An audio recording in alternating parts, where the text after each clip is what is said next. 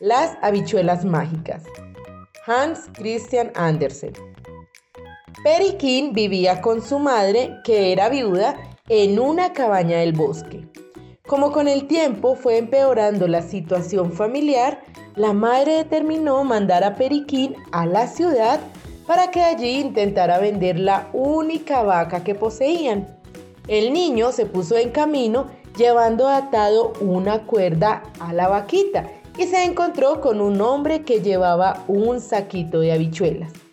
Son maravillosas, explicó aquel hombre. Si te gustan, te las daré a cambio de la vaca. Y así lo hizo Periquín y volvió muy contento a su casa.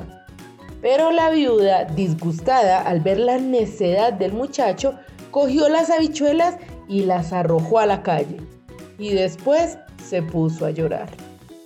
Cuando se levantó Periquín al día siguiente, fue grande su sorpresa al ver que las habichuelas habían crecido tanto durante la noche que las ramas se perdían de vista.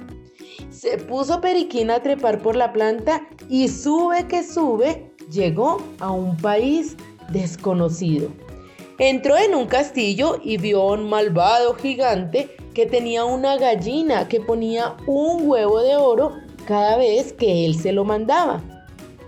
Esperó el niño a que el gigante se durmiera y tomando la gallina escapó con ella. Llegó a las ramas de las habichuelas y descolgándose tocó el suelo y entró en la cabaña.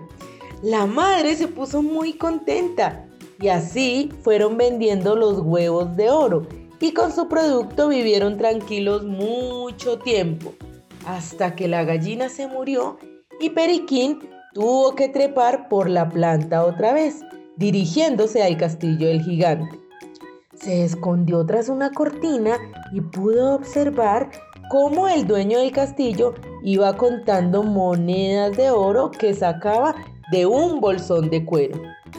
En cuanto se durmió el gigante, salió Periquín y recogiendo el talego de oro, echó a correr hacia la planta gigantesca y bajó a su casa.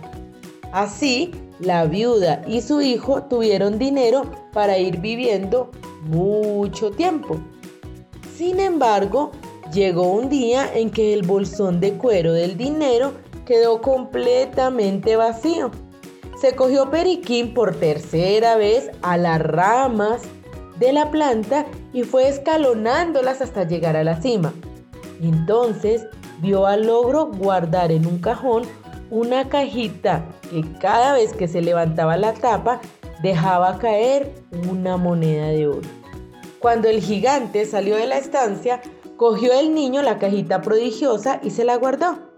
Desde su escondite vio Periquín que el gigante se tumbaba en un sofá y un arpa, oh maravilla, tocaba sola, sin que la mano de nadie pulsara sus cuerdas. Una delicada música. El gigante, mientras escuchaba aquella melodía, fue cayendo en el sueño poco a poco. Apenas le vio así Periquín, cogió el arpa y echó a correr, pero el arpa estaba encantada y al ser tomada por Periquín empezó a gritar, Señor amo, señor amo, despierte usted que me roban. Y se despertó sobresaltado el gigante y empezaron a llegar de nuevo desde la calle los gritos acusadores. Señor amo, me roban. Viendo lo que ocurría, el gigante salió en persecución de Periquín.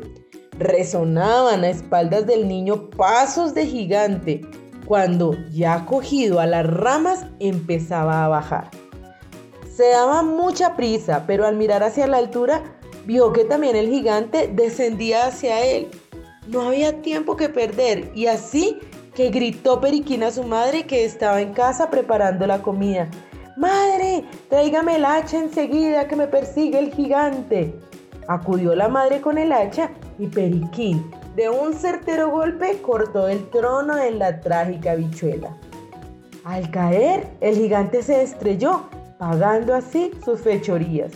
Y Periquín y su madre vivieron felices con el producto de la cajita que al abrirse dejaba caer monedas de oro.